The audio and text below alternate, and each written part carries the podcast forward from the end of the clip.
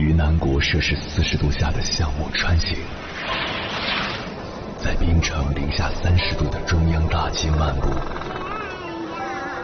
往十里洋场听罢一曲天涯歌女，西出阳关凭黄沙穿金甲，风霜雨雪，四季如歌，不曾倦怠。我翻越高山，无所畏惧水深和火热，只为打破这千山万水的阻隔，与你相遇。我是英波，我在原来的地方等你，不见不散。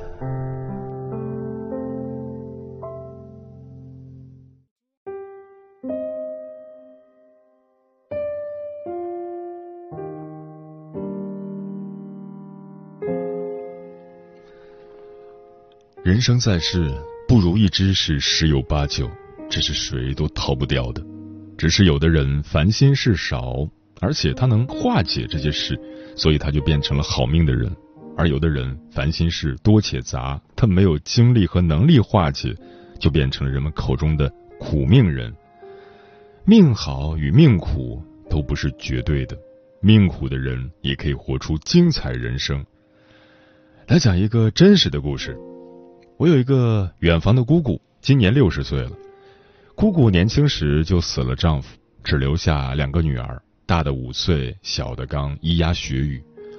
姑姑抱着两个女儿哭了整整两天两夜，眼睛都哭肿了，直到眼泪再也流不出来。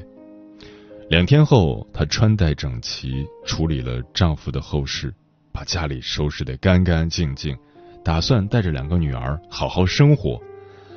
可是她的婆家人容不下她，觉得她没有儿子好欺负，总是到处找她的茬。她的婆婆把脏活累活都给她干，她的大伯、小叔子们对她骂骂咧咧，希望她赶紧改嫁，好要她的家产。更有甚者，她的公公半夜跑到她家，对她动手动脚。她可以忍受别人的看不起，可以忍受脏活累活。甚至对别人的冷嘲热讽都不在乎，但他受不了自己的公婆对自己所做的事，于是他毅然决然改嫁。可是婆家人说什么都不让他带走孩子，为此他们打了一场官司。这场官司持续了两年，姑姑在娘家就多待了两年。最终，大女儿留在婆家，小女儿跟着姑姑。带着小女儿，姑姑嫁给了城边上的一个男人。这个男人比姑姑大，家里有一个老母亲，但他是个包工头，家里很富裕，而且对姑姑和他的小女儿也很好，这让姑姑很满意。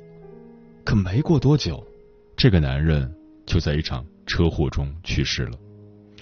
他的老母亲因伤心过度卧床不起，没几天也撒手人寰了。无奈，姑姑带着她的小女儿又改嫁到隔壁的镇子。这个男人小姑姑两岁，长得很帅气，家里人口很旺，但只有一个母亲和儿子跟着他生活。姑姑嫁过去之后，对她儿子很好。姑姑说自己没儿子，她就把这个儿子当成亲生的对待。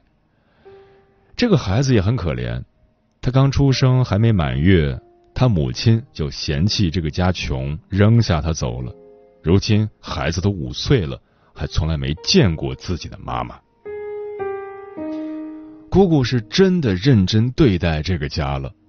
她刚过去的时候，家里只有一间土房子，院子是用树枝扎的，唯一的家产应该算是院子里一棵柿子树，很大，树荫遮蔽了大半个院子。每年秋天都能收获一大车的柿子。如今，姑姑已经做了十五年的后妈，她每年农忙时回家，农闲时去外地打工，年年如此。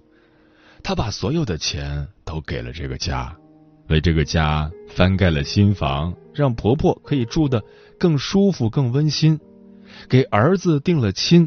甚至掏出全部积蓄，并借了一部分钱为儿子在市区买了房。儿子结婚那天叫了他一声妈，他泪流满面。原以为姑姑的好日子要来了，谁知道还有更难的事情等着他。儿子结婚后，他因为欠下很多钱，为了尽快还债，他依然在外打工。可这时儿媳怀孕了，儿子就打电话让她回来照顾。儿媳从怀孕开始就躺在床上不动弹了，全程靠着姑姑端吃端喝。他儿子没钱了，一个电话打过来就要钱。她婆婆七八十岁，能动能走，可偏偏让姑姑伺候她。家里的琐事简直要了她半条命。她曾为这个家付出那么多，可如今日子变好，儿子已婚，她却被人当老妈子使唤。流过泪以后，她断然决定离开这个没有温度的家。她的小女儿也已经出嫁。年过半百的姑姑，终于做出了离婚的决定。姑姑在娘家没有落脚的地方，住小女儿家也不是长久之计。而且这些年，她把所有的积蓄都给了那个儿子，如今她身无分文。为了攒钱，姑姑去山东摘苹果，去青海摘枸杞，去新疆摘棉花，去信阳摘茶叶，一年四季，她都在外面挣钱。用了两年，他攒了几万块钱，找了一家养老院。他还找人做了一辆小推车卖小吃用。白天他去镇上卖吃食，晚上就住到养老院。岁月静好，时光安稳，姑姑已经在那儿生活了十年了。现在的他比之前任何时候都开心，人也年轻了许多。以前看姑姑，我觉得。没有人比他更命苦的了。现在再看姑姑，觉得她不比别人过得差。生活的起点没有别人高，但幸福的终点却是一样的。因为姑姑够拼，她不服输，绝不向命运低头。人生就好像很多股线，线多了就可能绕在一起，而所谓命苦的人，只是因为。他的人生线缠绕了太多的小疙瘩，只要他肯静下心来，一个小疙瘩一个小疙瘩的去处理，他也会有顺畅的人生。哪怕命运给你的人生设了很多关卡，只要你不向命运低头，他又能奈你何？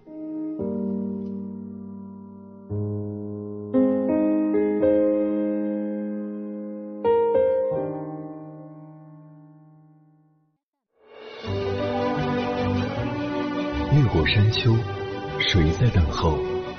跨过河流，你已走了很久。我想，你应该一直在等候，怀着同样的心事，保持最初的温柔，等候我的不远万里，在今夜与你邂逅。中央人民广播电台交通广播，千山万水只为你，夜上浓妆，月色正好。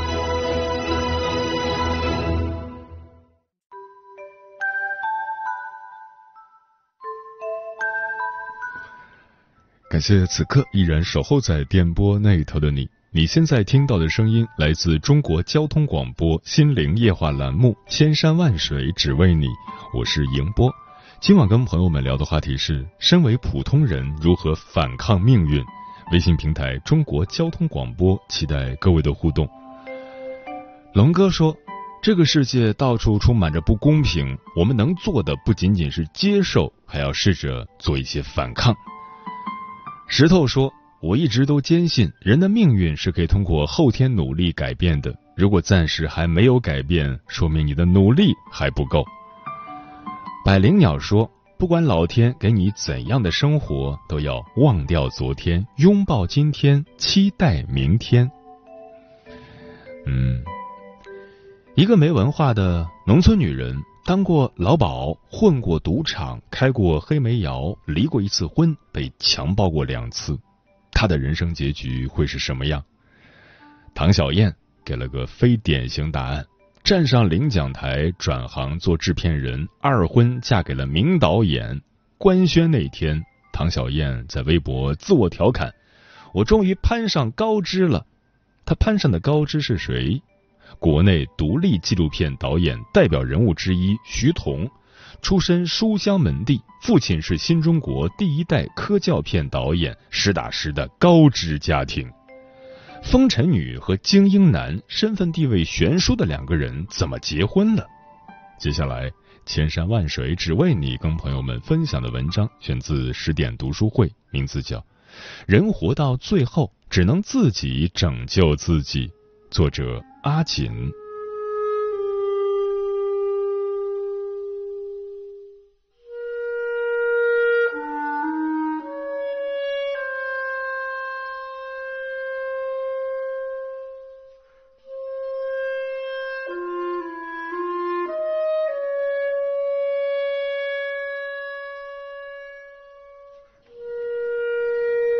唐小燕和徐桐的故事还得从二零零九年说起。那年，徐桐去燕郊找个老朋友，偶遇算命先生厉百成，聊得十分投缘。徐桐萌生了拍摄算命先生的想法，以此记录游民流转在江湖之间的真实生活。而彼时的唐小燕还叫唐彩凤，开了一家按摩店。他慕名而来，想请这位算命先生给他指点一下怎么改命。就这样，唐小燕成了徐桐拍摄的主角之一。泼辣彪悍是多数人对唐小燕的第一印象。面对镜头，唐小燕毫不避讳地讲起自己曾两次被强暴的经历。第一次，她还未成年，在山路上被一个男人拖进田地里强暴了。他什么都不懂，也不敢和别人说。第二次，他二十二岁，那时候他经常去一家舞厅跳舞。有一次，一个穿着西装、气质斯文的男人过来和他搭话，想找他出去喝一杯。唐小燕没多想，跟着男人走了。没想到，男人把他拉到了自己的出租屋。男人说自己是通缉犯，已经杀过三个女孩了。说着，拿出一把刀架在唐小燕的脖子上，让她脱衣服。唐小燕以为对方求财，承诺可以把手上的这些戒指和所有的钱都给他，但男人不为钱财。为了保命，唐小燕假装镇定，表现的无所谓，开始哄着男人说：“做就做，你不用拿刀逼我。”当晚劫后余生的唐小燕。回家吓得整夜发抖，可十几年后再次讲起这段经历，唐小燕好像只把这些事当成一种谈资，云淡风轻。不是处女了能怎么的？讲述过程中仅有一次落泪，也被唐小燕头一偏遮过去了。遇上赖账的顾客，唐小燕一个电话打过去。脏话辱骂丝毫不留情面，遇上来按摩店闹事的无赖，唐小燕抄起棍子把对方打进了医院，最后扔下两百块打发了事。但再吃得开也有栽的时候，没过多久，唐小燕店里的女孩被抓了，供出了自己的干妈唐小燕。唐小燕被抓进看守所。他想尽办法联系各路朋友，把自己捞出去，但都没回音。黔驴技穷时，他想起了徐桐，本意是想通过徐桐给自己的朋友带个话，没想到徐桐收到消息，立马从云南赶到了北京，拿自己的车抵押了七万块钱，保释了唐小燕。唐小燕既意外又感激，他对徐桐说：“你让我干什么都行。”你要我的命，我也给。徐桐什么都没要，只是说：“我想把你剪进纪录片算命，不打马赛克。”唐小燕二话没说答应了。那时她还不知道，命运已经悄无声息的将她推到了另一条路上。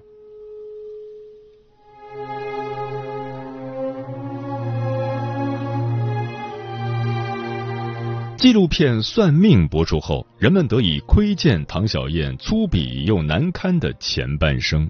也发现她身上那股劲草般的生猛鲜活并非天生，彪悍泼辣更像一种保护色，只是为了掩盖内心无法消解的脆弱和孤独。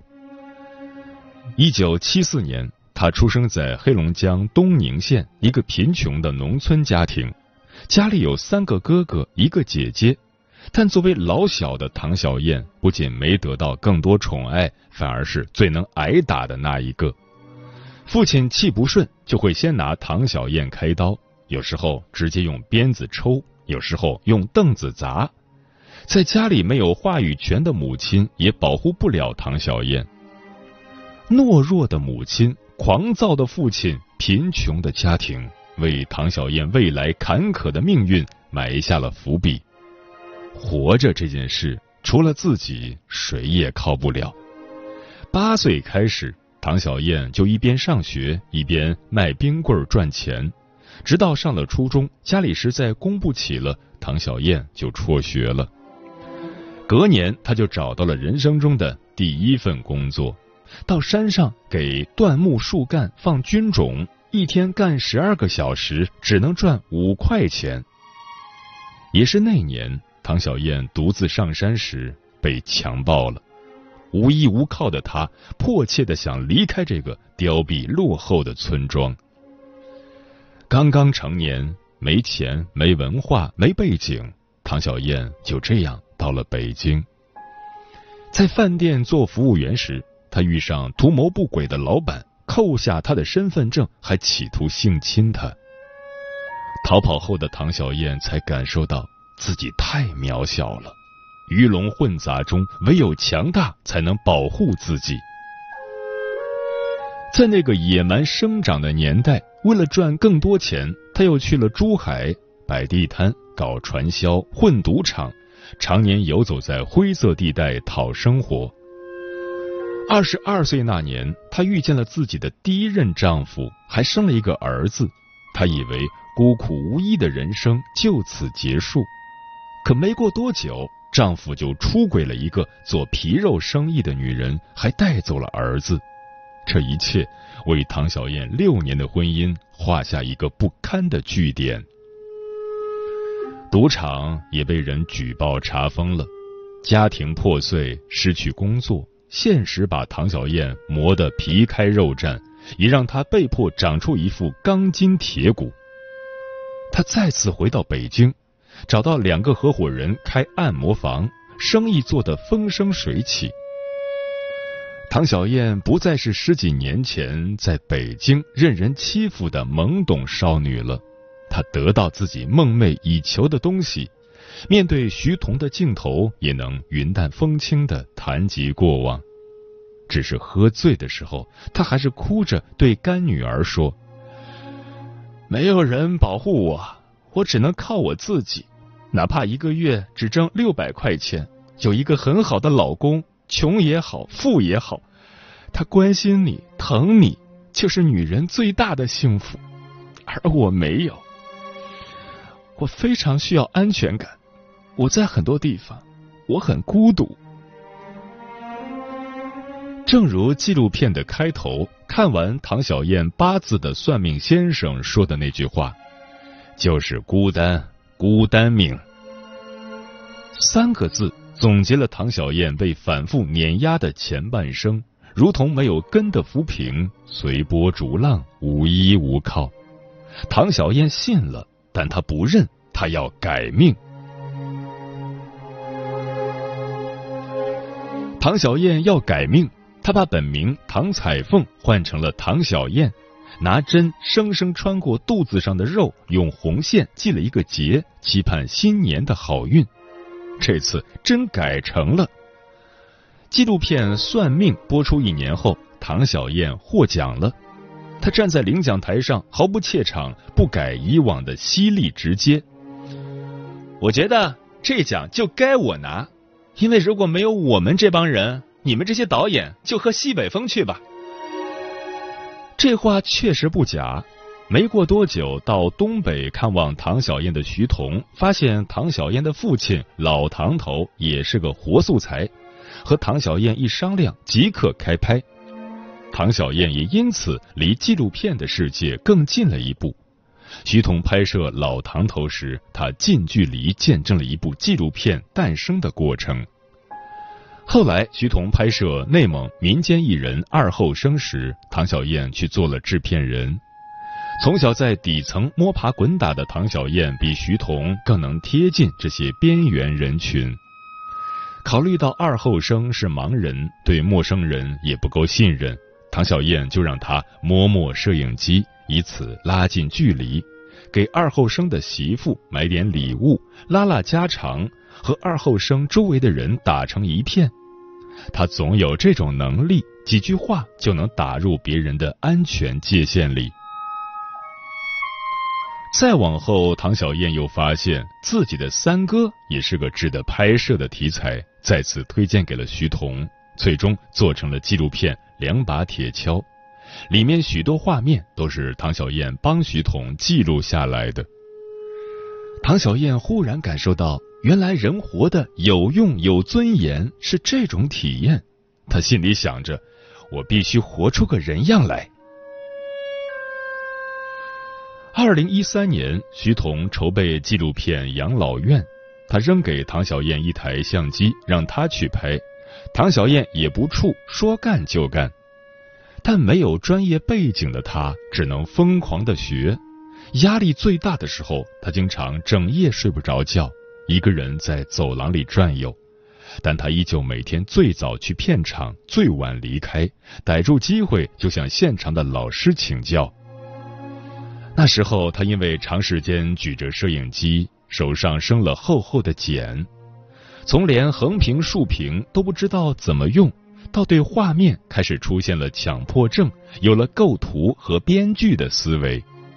他说：“哪怕徐彤只用我拍的一个画面，我也高兴。”这个孤单命的女人遇上了相伴余生的爱人，也因此找到可以终身奋斗的事业。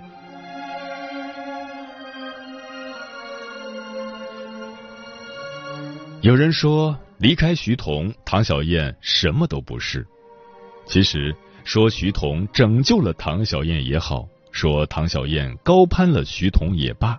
不可否认的是，唐小燕在命运给予的彻骨之痛中，始终保持着强大的生命力，一如野草般坚韧强劲。唐小燕的人生是一个独特的模板，但她所经历的颠沛流离、困窘混乱，却是许多底层小人物的真实生活。面对滚滚而来的命运，他们一次次将自己撑起。在绝境中自我拯救，或许，在唐小燕们的故事之上，还有一个更大的母题：人是怎么一步步反抗命运的？正如看着唐小燕一步步走来的徐桐说的那句话：“我只是为他洗牌的麻将机，胡牌的是他自己。”遇见为你洗牌的人是一种幸运。但能不能胡牌是你的本事，人活到最后只能自己拯救自己。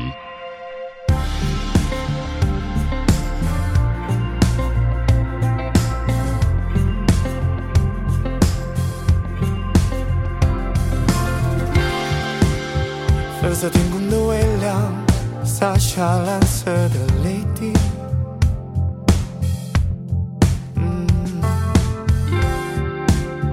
翻涌滚烫的回忆，打破属于夜的静。它似于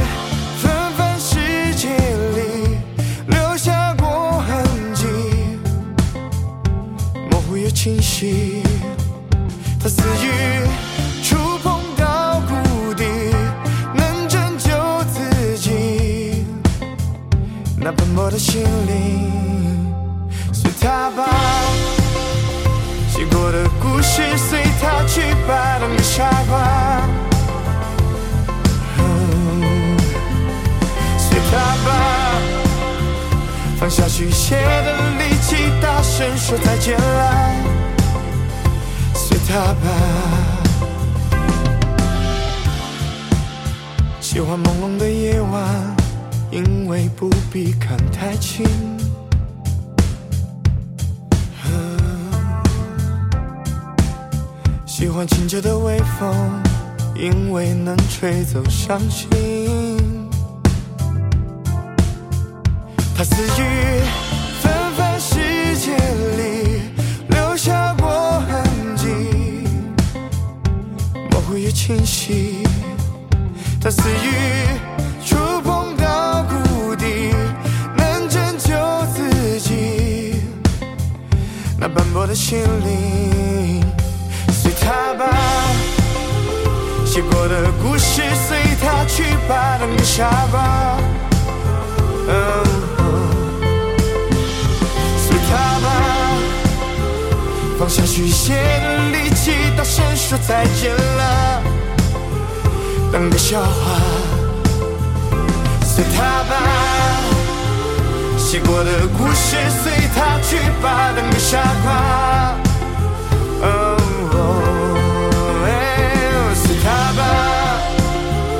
放下虚写的力气，大声说再见了。